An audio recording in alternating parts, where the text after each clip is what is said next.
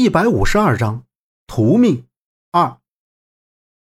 听到夏叔和陈为民同时出声，其他人更是不解。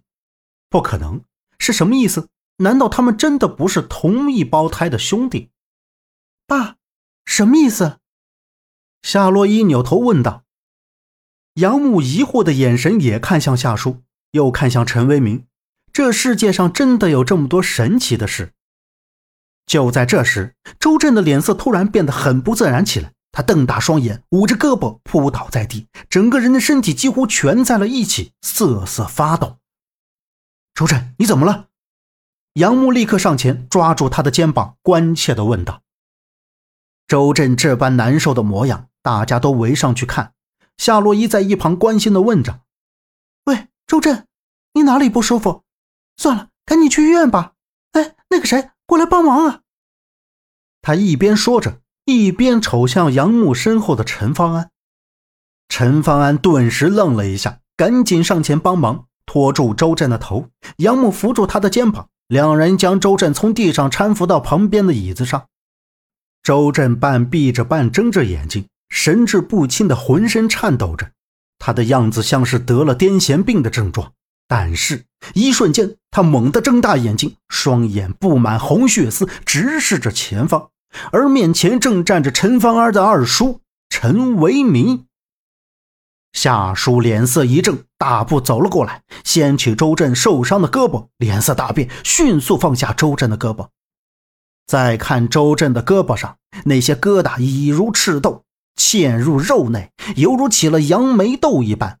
可看到那黑色手掌印，夏叔不由得向后退了一步，向周围在两边杨木他们摆着手，让他们向后去，离远一点，然后喝道：“大家都先别靠近他，像是起了杨梅疮。”夏洛伊满脸惊恐，他最先看到夏叔掀开周震的袖子，那一刻叫出了声，立刻用手捂住了嘴，退到夏叔的身后看着。陈方安和杨木站到了一起，这也是他从未见过的东西，觉得让人浑身起鸡皮疙瘩。而陈为民眼珠凝视着，脸上没有更多表情，只是立在原地看着。他并不感到意外和惊讶，但这胳膊上的掌印是怎么回事？夏叔再三盯着胳膊上除了杨梅豆的疙瘩外，被划了一道口子的黑色掌印，问道。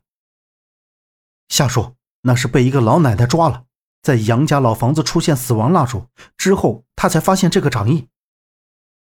杨木立在夏叔左边，看着此时面部有些诡异的周震，对夏叔说道：“夏叔，听到死亡蜡烛，瞬间一愣，又向周震身前靠了靠，探着身子，认真的端详了一番，随后说道：‘看来这掌印很像索命掌。’”去找过那个老人家了吗？